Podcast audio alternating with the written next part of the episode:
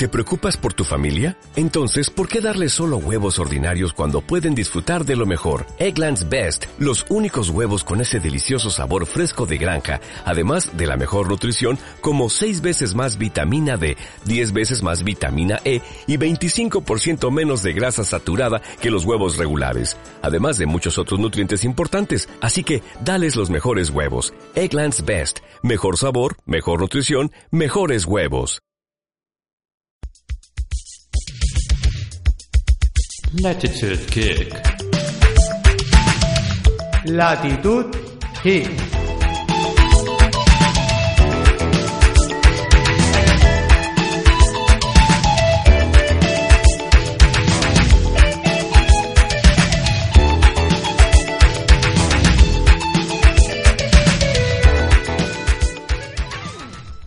Buenos días, buenas tardes, buenas noches, chicos. Good morning, Vietnam.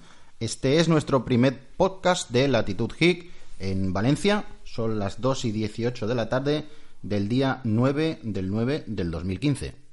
Y tenemos un tiempo parcialmente soleado, con una mínima de 19, una máxima de 27 y ahora mismo 26 grados en el ambiente.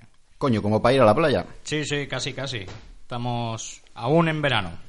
Bueno, vamos a repasar un poquito eh, las novedades del IFA 2015. Bueno, pues en un primer momento yo creo que deberíamos hablar un poquito de Sony, ¿vale? Sony, desde mi punto de vista, yo creo que es básicamente quien ha movido un poquito más el, cotarro junto con Huawei, pero vamos, Sony ha presentado su, su terminal estrella, su, su Flash Gift. Yo creo que, que van por, por buen camino en el sentido que tres modelos distintos eh, completan una gama bastante interesante.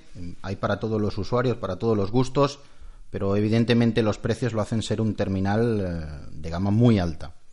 Sí, eh, aunque en principio solamente ha habido una cosa, ahora pasaremos de todas formas a, a comentar un poco las características, pero ha habido una cosa que sí que me ha llamado un poquito la atención, y es que no se han ido a los 4 GB de RAM, sino que se han quedado en los 3 GB de RAM, en, en- en los tope de gama.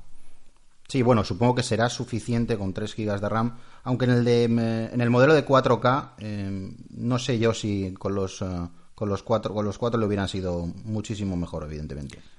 Sí, bueno, si no los han metido, no sé si es cuestión de marketing o no sé si es cuestión monetaria, pero en principio tienen que tener muy claro que les está funcionando bien y que con ello quieren asaltar el mercado. Bueno, empezamos de, de arriba abajo. Sony ha sacado un Sony Xperia Z5 Premium. Eh, este modelo es un modelo de 4K, aunque para mí la resolución de 4K en un móvil de estas dimensiones, bueno, yo no la justifico, pero está bien tenerlo como, como bueno, como buque insignia. Y eh, luego tienen un Xperia Z5 eh, con pantalla 1080 de 5,2 pulgadas, con procesador Snapdragon 810 octa-core, los 3 GB de RAM que tú has comentado y una cámara principal que parece que va a dar bastante guerra de 23 megapíxeles. Sí, la verdad es que sí, parece que está apuntando bien. Eh, luego, por último, tenemos también el Compact, el pequeño de la familia. Perdón. Donde nos quedamos con una pantalla HD, no es Full HD. La cámara trasera sigue siendo la misma, pero bajamos a 2 GB de RAM. Y eh, la verdad es que es un terminal que a cierto segmento le podría venir muy bien y yo creo que van a sacar, por los rumores que se oyen, una versión Compact Premium. Yo est- estoy de acuerdo, 4,6 pulgadas de pantalla, yo creo que a mucha gente le va a venir muy bien. Hay, otros como nosotros que, por ejemplo, nos quedamos a partir de las 5 pulgadas hacia arriba, aunque cada vez yo personalmente me voy menos de las 5 pulgadas hacia arriba. Pero bueno, yo creo que estas 4,6 pulgadas eh, es, un, es un terminal de tecnología punta, con los últimos procesadores. Creo que además tiene 2700 miliamperios eh, de batería, con lo cual resolución eh, 1080 y 2700 miliamperios, bueno, tiene que dar... El, re- el resolución HD, 1280. Ah, es 1280. Sí, sí, 1280. O sea que con esa batería y con esa resolución tiene que dar un resultado muy bueno. Además, Sony ya hace eh, muy buen trabajo en, en las baterías, así que mm, eh, pensamos que puede ser un, un movimiento interesante. Sí, Sony se ha caracterizado siempre por tener el modo estamina, que eh, en, en- en casos en los que te vas quedando sin batería, creo que a partir del 15% o del 5% lo puedes activar y te desactiva bastantes servicios y por el contrario te da bastante más autonomía de batería. Sí, incluso en la gestión sin la estamina sigue siendo muy buena, ¿eh? también. Así que están, están en un escalón, en un peldaño muy alto, ¿eh? los, los Sony en este, en este momento con respecto al tema de la batería. ¿Mm? Y con respecto a la cámara, ¿qué opinas? Pues tengo que ver, tengo que ver, tengo que ver, porque la verdad es que, como, como bien sabes, Jorge, no, no hemos podido estar en el IFA, no los hemos tocado, y al no tocarlos eh, no podemos extraer unas conclusiones aún exactas. Tengo que ver más reviews, tengo que ver más samples, pero se está hablando de que posiblemente esté en el top 3 ¿eh? y posiblemente en el top 1, aunque me gustaría verla enfrentada al LG G4 y al, y al S6. Sí, eh, yo creo que va a ser una muy buena cámara como nos tiene acostumbrados Sony y va a estar a, a la altura de estos modelos. Habrá que esperar a mañana a ver qué hace, qué hace un poquito Apple. Sí, sí, porque recordar, eh, hoy estamos a día 9 y va, hoy es la presentación realmente de Apple y bueno, pues mañana ya veremos eh, quizás alguna cosita más interesante en la red y vamos a ver, vamos a ver porque yo creo que tienen que pegar un golpe encima de la mesa porque como no peguen un golpe encima de la mesa se están quedando un poquito atrás en ese punto concreto. Sí, yo creo que Apple se ha estancado un poquito, vamos a decir estancado entre comillas, y eh, no saca nada revolucionario y también creo que, que en este que en este caso tienen una tienen una buena opción de sacar a algo que realmente sorprenda.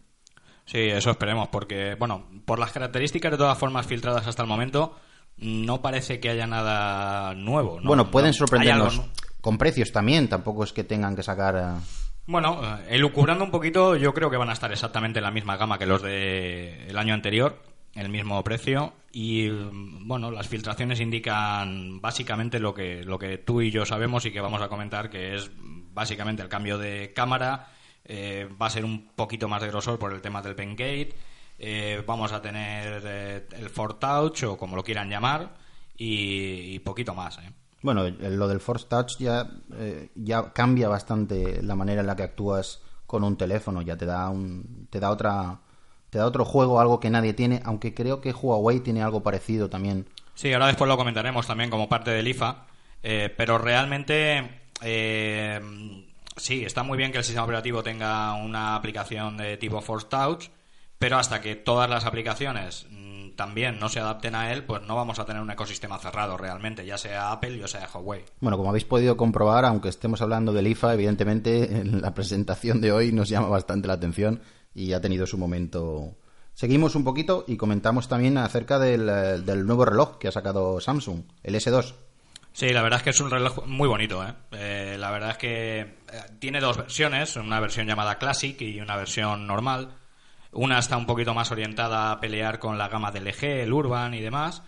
Y la verdad es que los dos son muy bonitos. Son relojes circulares y con una esfera móvil que también nos permite de alguna manera interactuar con, con el sistema operativo. Samsung sigue cabezota ahí con su Tizen, lo quieren hacer, eh, lo quieren hacer triunfar como sea. Yo no sé si a lo mejor lo ha desarrollado el hijo de algún mandamás de Samsung, porque siguen ahí eh, en la brecha, eh, dándole. Sí, sí, no, no sabemos el resultado. Las impresiones no son malas, ¿eh? de todas formas, pero sí que es cierto que en vez de apostar por Android Wear, se han ido a, su propio sistema. Y, y tenemos que ver, tenemos que ver cómo funciona realmente luego puesto en la calle, tenemos que ver autonomía, donde se asegura que aproximadamente va a ser de tres días, veremos. Y, y tenemos que tener claro que, que posiblemente esté intentando abandonar Android Wear o dejarlo un poquito de lado. En este caso, eh, cabe señalar también que Tizen es compatible no solo con los teléfonos Samsung, como pasaba con anteriores, eh, con anteriores eh, versiones del sistema operativo, sino que también es compatible con, con cualquier modelo de smartphone. Creo que a partir de la versión 4.1 4.1 creo que es. 4.1 creo que es. Y mm, creo, si no recuerdo mal de memoria, también que con iOS o llevan idea de implementarlo para, para iOS. Yo creo que es el futuro hacia donde están yendo todos, la compatibilidad total y, y Apple debe sumarse un poquito también a esto. Sí, yo, yo creo que debería abrirse en ese sentido. Y fijaros, fíjate, por ejemplo, eh, Android Wear eh, esta semana pasada eh, se ha abierto al sistema o al ecosistema Apple. Claro, Eh, es que es lógico, porque no vas a tener un tope de gama Android y a lo mejor gustarte el Apple Watch por diseño, porque diseñan muy bien, evidentemente, y por qué no lo vas a emparejar con un Android. Sí, sí, estoy completamente de acuerdo. Ya dijimos en el podcast de presentación que nosotros somos amantes de la tecnología en general al 100%. Y eso le va a ocurrir a mucha gente, a mucha. Podemos tener un teléfono de unas características o de un sistema operativo, otro teléfono de otro, un wearable de otro. Bueno, Al final, efectivamente, es la compatibilidad entre todos nuestros dispositivos lo que, lo que marca para muchos que compremos una marca u otra. Porque si uno se casa con Samsung, pues eh, ya no, antes ya no podría comprar mm, otro, otro wearable. Ahora mismo, pues se han abierto un poquito más. Lo mismo sucede con Apple. Sí, sí, igual. Mm. Volviendo un poquito al, al reloj, eh, nada, simplemente decir que lleva un procesador dual core, eh, tiene una batería de 250 miliamperios, que eh, hay una versión Bluetooth, ¿vale? Y otra que, teóricamente está o va a estar con versión 3G incorporada. Y mm, la verdad es que básicamente el resto de especificaciones son casi las mismas o calcadas a casi cualquier eh, reloj inteligente. 512 de RAM, 4 GB de memoria interna. Yo, yo particularmente eh, la versión 3G no le veo mucha utilidad y además me da un poco de miedo el tema de la batería. Sí, es mucho, a mí mucho. ¿eh? Además, supongo que tendrá una batería diferente, eh, la versión 3G o con un poquito más de capacidad. Y personalmente tampoco, tampoco le veo ningún tipo de necesidad de... de- vamos, es, es- es llevar un dispositivo más con acceso a datos cuando puedes estar haciendo una vinculación, pero bueno, cada uno tiene sus necesidades. Sí, en algún caso puntual, pero bueno, bien. en- en- para, para concluir un poquito con esto, eh, vamos a hablar de los precios también de los, eh, de los smartwatch. Eh, yo creo que mm, eh, 350 euros de entrada por un reloj, bueno, me parece una pasada. Sí, sí, nos estamos yendo, nos estamos yendo. O sea, nos estamos equiparando no solamente en los relojes. Fíjate, las, glama- las gamas altas de, de casi cualquier marca, excepto LG, que quizá está un peldaño por debajo, que podría estar un peldaño por debajo, pero el resto de marcas están partiendo de los 700 hacia arriba. Y los relojes están partiendo de los 300, 350 hacia arriba. O sea, Sí, es, es, es, es un artículo de, de super lujo porque es lo que valen muchos móviles de gama media alta hoy en día. Sí, es, eh, yo creo que, que estamos llegando a un límite que, bueno, o nos subimos al carro o nos bajamos. Y realmente eh, al final lo vamos a tener que subir, pero, pero es eh, tela marinera a dónde estamos llegando. Ya no se puede criticar tanto a Apple, evidentemente, por el tema precios, porque Te- podremos criticarlo por ser cerrado, por tener unas ideas extremadamente, eh, no sé, corporativas, con lo que quieras, pero por precio ya no. está claro. Continuamos un poquito en este sentido con el tema de Huawei también. Como comentábamos, eh, parece ser que están haciendo las cosas muy bien. Eh, yo, el primer Huawei que recuerdo, eh, bueno, lo llamábamos cariñosamente la barbacoa, porque aquello se calentaba más que, vamos, el estar en agosto al sol. Eso era espectacular. Eh, en esta feria han presentado tres dispositivos en el sector móvil. Uno es el Huawei Mate S, otro es el Huawei G8 y por último el Huawei Watch. Tenemos, eh, bueno, diferentes gamas, por decirlo de alguna manera. En la gama alta tenemos el Mate S, el G8 en una gama media pero muy alta, muy, muy interesante. Y luego, por otra parte, el, el Watch de, de Huawei. Es una buena opción. Huawei, sabemos que funciona muy bien. Hemos tocado algunos terminales suyos y eh, la relación calidad-precio, mm, bueno, es muy buena. No llega a ser un terminal de los que se conocen eh, popularmente como chinos, como marcas, por ejemplo, como, no sé, Xiaomi, por ejemplo, se me viene a la cabeza, pero Huawei eh, es una muy buena opción. está trabajando muy bien. Sea, Huawei está trabajando muy bien, está haciendo las cosas, yo creo que a un ritmo mm, interesantísimo, no es ni demasiado rápido ni demasiado lento, está trabajando para mí muy bien, muy bien, muy, muy bien. Yo conozco la marca de, vamos, muchísimos años por, por otros temas, por temas informáticos y demás, y ya sacaba buenos dispositivos. Y desde que entró en el mercado, en el mercado móvil, generalmente empezó con gamas bajas, bajas, bajas y ahora mismo está en un escalón altísimo, ¿eh? Es muy interesante, por ejemplo, que el reloj que han sacado eh, con Android Wear 1.3 ahora es compatible también con dispositivos con iOS. Es lo que comentábamos un poquito de la, de la compatibilidad entre sistemas operativos. Sí, sí, eh, eh, para mí fundamental. O sea, para mí es necesario y además es interesante y es básico. Yo creo que va a ser casi seguro cuando yo tenga que escoger un wearable va a ser uno de los puntos en los que voy a mirar, seguro, sí o sí. Además de eso, la- estéticamente son muy bonitos. eh, si, si lo buscáis, eh, son, son relojes preciosos.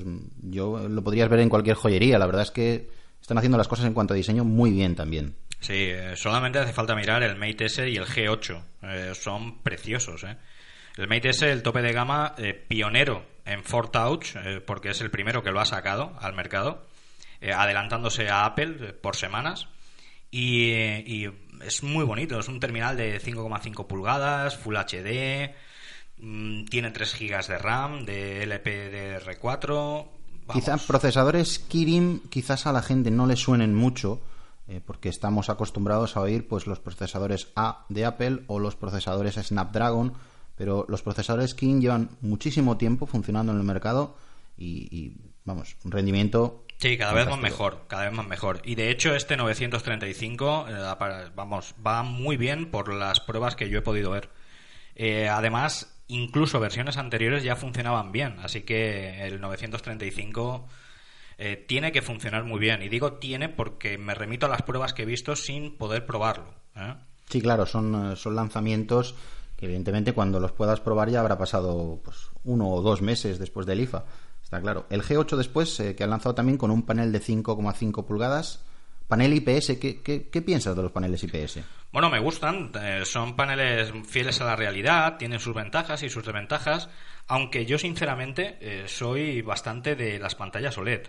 Soy muy, un enamorado de los colores saturados, del negro puro y de los contrastes interesantes. Aunque, por otro lado, el, sobre todo a, a nivel fotográfico, ver una fotografía en un IPS es mucho más real o mucho más fiel a la realidad que en un OLED. Sí, digamos que luego eh, esa foto sacada en papel es lo que vas a ver. Correcto. Pero puede ser que con el panel, eh, con el otro panel te guste mucho más la foto vista en el panel. Sí, sí, eh, tú la estás viendo en el móvil y vamos, te parece absolutamente impresionante con unos colores saturadísimos, con unos contrastes muy buenos, muy buenos.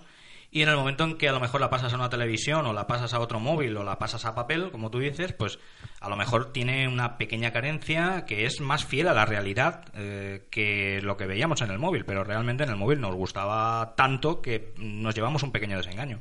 Impresiones de un fotógrafo. Es evidente que, que ahí es, es, es el terreno que a ti te gusta. Sí, bueno, eh, yo me dedico mucho a la fotografía y, y vamos, no es por comparar con reflex ni comparar incluso con compactas de gama alta, pero los niveles en los que estamos ahora mismo las cámaras son ya impresionantes y hay que hacer pequeños matices. Este Huawei G8 cuenta también con eh, un sensor de huellas dactilar. Bueno, yo mm, no le veo mucho uso, sinceramente, pero porque, bueno, tampoco tengo una información tan importante en el móvil. Yo normalmente, a título personal, mm, no le pongo ningún patrón de desbloqueo, no le pongo contraseñas a mis móviles. Bueno, pero porque tampoco creo que lo necesite. Entonces, eh, para mí el sensor de huellas dactilar, sin tener una plataforma de pago bien definida, que pueda llegar a ser un Apple Pay o Samsung Pay o llámalo como quieras, no le veo un uso mm, realmente definitivo como para que sea para mí una característica en un móvil fundamental. Para mí tampoco es diferencial. O sea, me explico, sí es diferencial, pero para mi teléfono, mm, por decirlo de alguna manera, mm, premium, no sería el factor principal para que me hiciera decantarme por él. Eh, además de eso, además de eso, hay que tener en cuenta que está en la parte trasera, ¿vale? El lector de huellas. Cuidado, porque si tenemos el móvil apoyado sobre la mesa en formato normal, no boca abajo, para poder desbloquearlo con la huella dactilar, que podría ser el uso que le dé el 80% de las personas, no le va a dar más uso que el del desbloqueo, pues hay que darle la vuelta. ¿eh? Sí, puede ser un sitio complicado dependiendo del uso que le estés dando. Sí, en algunas. Si el teléfono lo llevas en la mano, lo estás cogiendo, lo has cogido ya para hacer algo, para hacer una foto, para cualquier cosa. Perfecto. Pero como esté apoyado simplemente y quieras ver cualquier cosa, no, no. Hay que darle la vuelta. Bueno, para mí estas son las novedades eh, fundamentales del IFA. Han habido muchísimas otras, evidentemente. Eh, el podcast duraría, si no, tres o cuatro horas si habláramos de todas.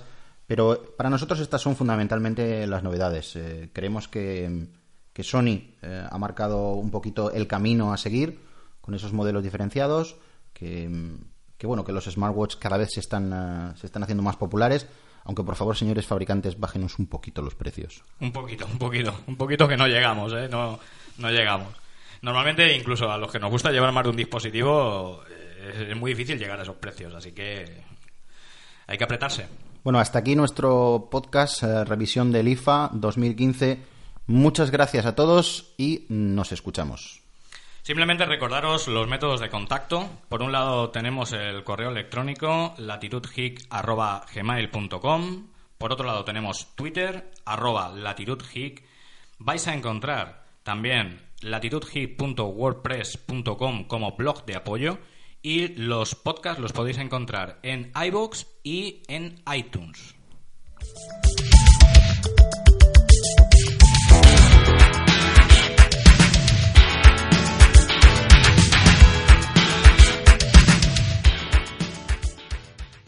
¿Te preocupas por tu familia? Entonces, ¿por qué darles solo huevos ordinarios cuando pueden disfrutar de lo mejor? Eggland's Best, los únicos huevos con ese delicioso sabor fresco de granja, además de la mejor nutrición, como 6 veces más vitamina D, 10 veces más vitamina E y 25% menos de grasa saturada que los huevos regulares, además de muchos otros nutrientes importantes. Así que, dales los mejores huevos. Eggland's Best, mejor sabor, mejor nutrición, mejores huevos.